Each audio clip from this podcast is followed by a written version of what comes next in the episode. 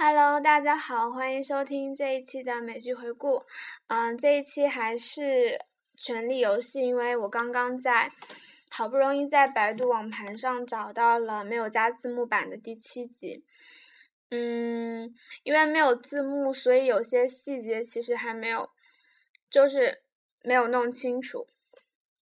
但好在我的六级英语水平依旧能保证我能听懂百分之八十的剧情，所以我大概可以捋顺整个剧情。那这一集主要就是两个高潮。嗯，首先一个点就是因为小恶魔被嗯还是在还在还在大还在那个深陷囹圄，所以那他。这个过程中，他先后就见了两个人，一个是他哥哥 Jamie，还一个就是他的那个佣佣兵。我觉得他和佣兵的对话非常的有意思，因为他们最可爱的一点就是都会很直接的说出自己的想法。那小恶魔希望佣兵去。代表自己去，呃，去和魔山决斗，但佣兵说：“你的姐姐已经先找过我了，而且她提出的，嗯，酬劳更加诱人。那我，那对抗魔山的话，稍不留神就可能一命呜呼。所以，所以，我觉得更明智的做法就是接受你姐姐的提议。”然后小恶魔说。我以为我们是朋友，我以为你会帮我。嗯，佣兵就回答说：“如果你是我的话，你会这么做吗？你会为了我而甘冒生命危险吗？”小恶魔就迟疑了。然后佣兵说：“我喜欢你，但是我更爱我自己。”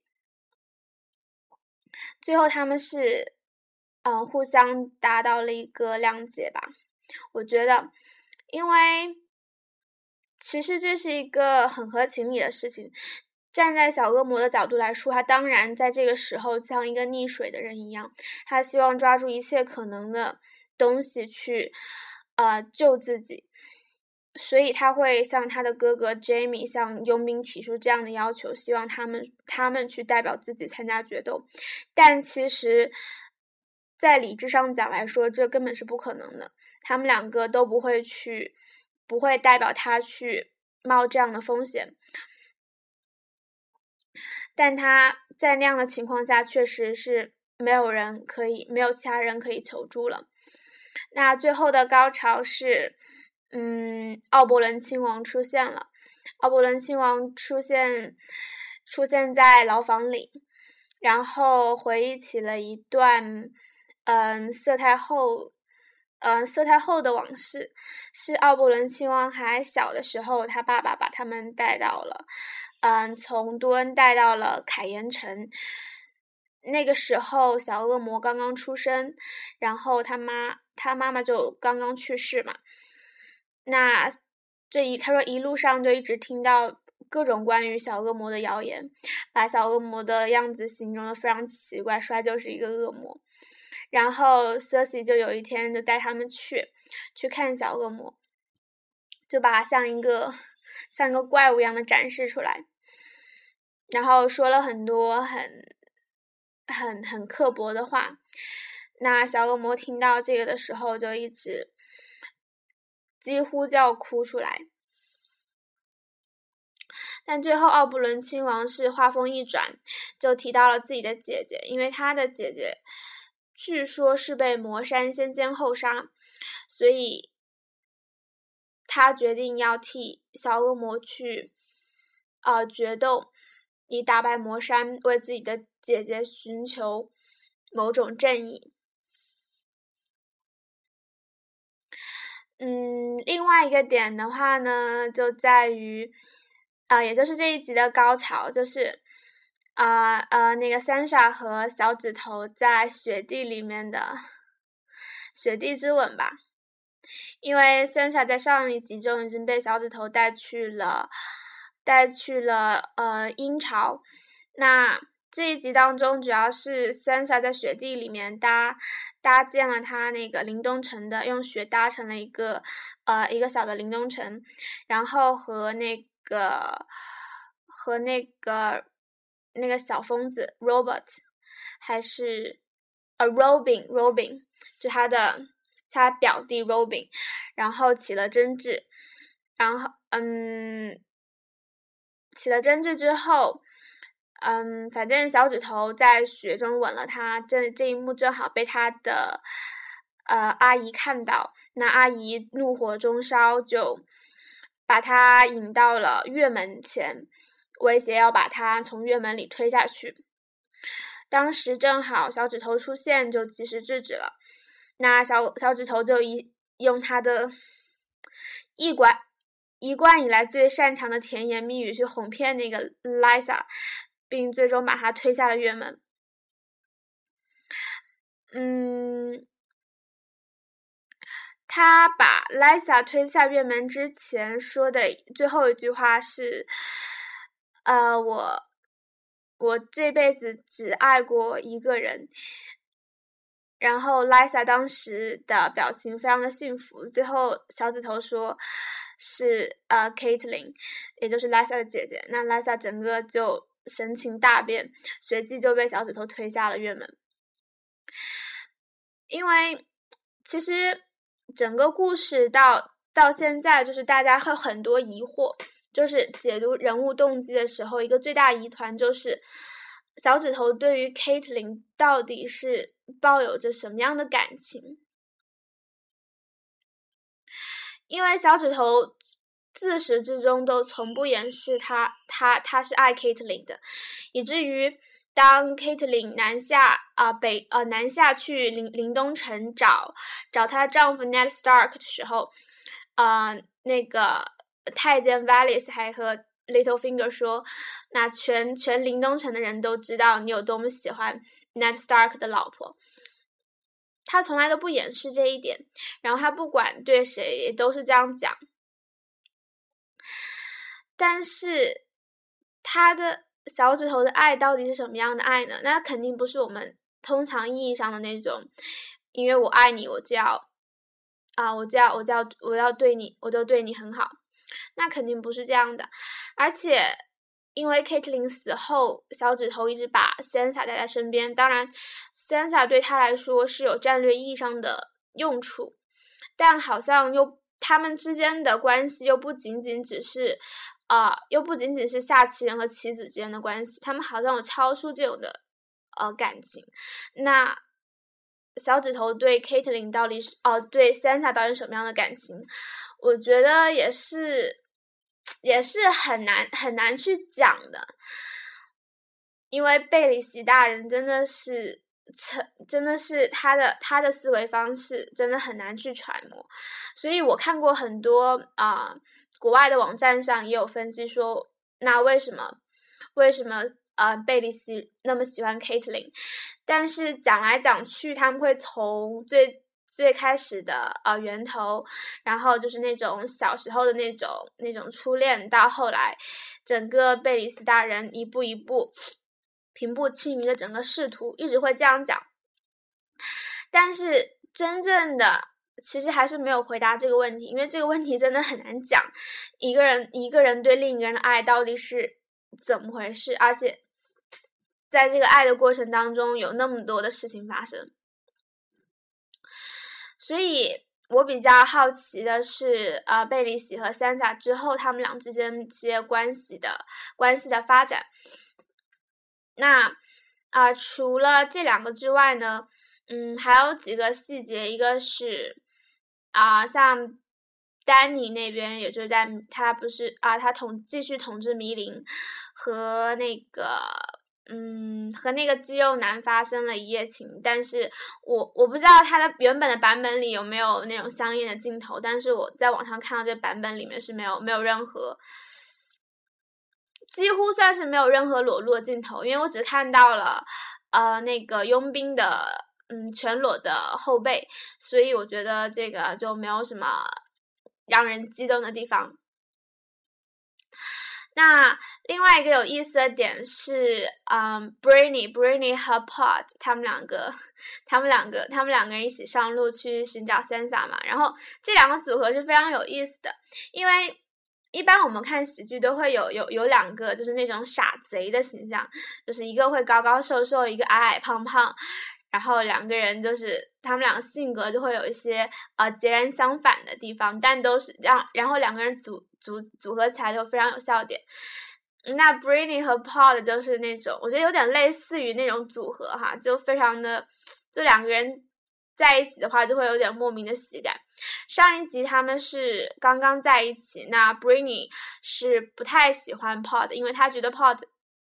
就起码也不太行，然后完全就是一个累赘。而且 Britney 他也习惯于独来独往嘛，他又觉得 Pod 对他来说完全没有一就是一无是处，完全没有用。那后来，嗯，Pod 就向 Britney 说他曾经杀过一个人，啊，为了救那个小恶魔。所以从那一点开始，我觉得 Britney 对 Pod 的。那个态度就明显就转变了嘛。那到这一集的话，他们来到了一个小酒馆，那个小酒馆里面的呃一个嗯一个一个服务生啊，不能叫服务生嘛，也是厨子嘛，他做派的那个厨子，就那小胖子，那个小胖子之前就是呃那个阿雅的阿雅的那个的的小伙伴嘛。那 Briny 因为 Briny 虽然他嗯外表看上去比较粗犷，而且之前也在应该说和 Jamie 在一起的时候也是在外面闯荡过，但他其实自己的怎么讲呢？社会阅历并不是很足，所以他就他才会特别唐突的就问那个小胖子，就是有没有见过 Sansa Stark。就很很直很很直接的说，我们是找的就是 Sansa Stark。那 Pod 当时明显就觉他明显就觉得说这样问其实不妥的，所以他最后在他们准备走的时候，然后 Pod 就跟他说，就希望他以后就不要这么直接的去问，因为这样的话很有可能会引来不必要的麻烦。由此可以看出，他们俩之间其实是有。有很多可以互相帮助的地方。Pod 虽然他之前之前一直是被小恶魔带在身边，其实也没有什么见过见过，就是没没有什么在外面历练过。但是因为小恶魔见多识广嘛，而且就是特特别多小聪明。所以他和小恶魔在一起的时候，也算是和各种各样的人打过交道，妓女啊、佣兵啊，各种各样的人。所以我觉得他应该是积了一些这些人际交往方面的经验。那 Brainy 的话，这方面好像就不太够。所以他们俩在一起的话，嗯，在外面在外面闯荡，对彼此来说都是一个照顾。因为 Pod 虽然他可能嗯情商够，但是。他毕竟，他毕竟，嗯，不够强壮。那关键时候还要靠 Brainy 来保护他，所以他们是一个很好的组合。嗯，不过这不过这一次的话呢，Brainy 的话还算是歪歪打正着，因为因为那个小胖子后来就他他们快要走的时候就出来说说告诉他们，虽然不认识 Sansa Stark，但他但他认识阿雅，然后并告诉他们说阿雅被那个猎狗带走了。那希望，嗯，所以，所以他们就，啊，就决定说还是去啊鹰巢，因为他们听说阿雅会被猎狗带去鹰巢要赎金，所以他们决定启程前往鹰巢去找阿雅，然后顺道他们觉得，呃，Santa 也也有可能在那里，所以他们就启程，继续启程。那这基本上就是这一集的全部内容。嗯，应该说这一集算是一个算是过渡的一集吧。有一个高，就是有一个高潮，高潮就是那个 Lisa 被推下月门，那是这一集最大的高潮。那还有个铺垫，就是为下一集的魔山大战奥伯伦亲王做一个铺垫，因为下一集嗯就能看到了。应该说这季里面最。呃，重要的几个关键点之一。那下一集的话，我会非常的期待。因为魔山跟我想象中的其实不太一样。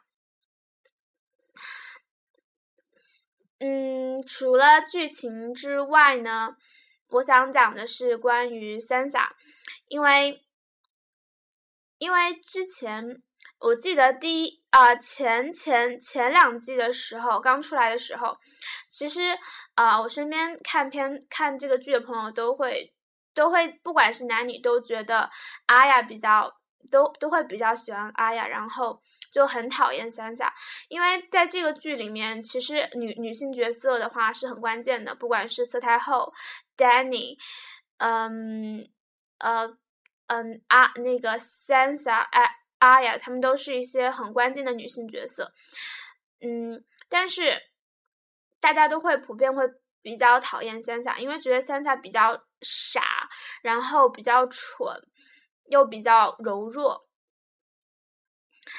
但是后来我就逐渐觉得说，一个青春期的女孩不就应该是这个样子吗？那一个女生对于一个对于一个嗯出身良好、受过家教的一个女生来说，她难道不就应该是啊守规矩、懂礼貌、然后温和亲切的吗？我觉得这些东西本身不应该是缺点，虽然。那就好像大家都觉得一个女孩应非要表现的像一个男孩一样，那让她她才她才才是正确的。如果他表现太女生气的话，就会觉得他这个就会就会很嫌弃。我觉得这个价值观点本身可能，我觉得本身应该算是有问题的，因为。女性的力量虽然不同于男性的力量，在一个啊这样的一种嗯嗯大的背景下，当然对于对于三下来说，它确实是很难生存的。但是每种力量都有自己独到之处，都有自己的嗯都有自己的呃正反两面，嗯。而且，如果三下和阿亚他们两个人调转了，就两个人交换一下的话，他们两个都是没有可能是没有可能生存下去的。所以，他们的性格一定程度上面影响了他们之后走的路。那他们的那他们的性格本身又会影响他们到底能不能成功的走下去。所以我觉得这是一个相互相互影响的一个步骤。那对于三峡在，对于对于对于三峡在宫廷当中一直受到那个啊变态 Joffrey 的百般的那个戏弄和和嘲讽，能够一直生存至今，以至于以至于大家。都认为她是一个心地善良、懂礼貌，而且没有什么心机的女孩。那不管她是真的完全没有心机，还是她本性如此，那她一直都把自己的情绪控制的非常好，她没有给没有给敌人留下画饼，所以他才能够一直生存至今。我觉得他是他在他是很有生存智慧的一个角色，所以他这个很聪明的角色，并不是像我们想的那样子。因为如果换作是阿雅的话，她分分钟就可能会被 Joffrey 给干掉，因为她完全控制不了自己的情绪，而且非常容易冲动。当然，阿雅她自己的冲动的这种勇敢的性格，在在她的在走他自己的路的时候是非常管用的。因为如果他像 Santa 一样的话，那很首先他不可能化妆成一个，不可能伪装成一个男孩，一定会被识破的。所以的话，他也不可能去成功走这条路，一直生活到现在。那总的来说，我想讲的是，嗯，还是尊重不同的角色吧。虽然每个人都会有自己的好恶，但是你要仔细想想，嗯，一个角色之所以能生存至今，他。在这样的残酷的环境下，他一定是有自己独特的生存之道，并不是我们通常所能概括的那种傻啊、蠢啊、嗯、运气好啊这种这种字眼能够概括的。他一定是有自己，嗯，有自己的有自己的办法。那我觉得，对于女生，对于女一个女性表现出身体上自己身体上一些女性的特质，我觉得这是无可厚非的，而且完全没有问题啊！这不应该是成为大家攻击她的地方。嗯，我想讲的呢，基本上也就是这些了。那这一期的节目就这样了，谢谢大家的收听，下期再见。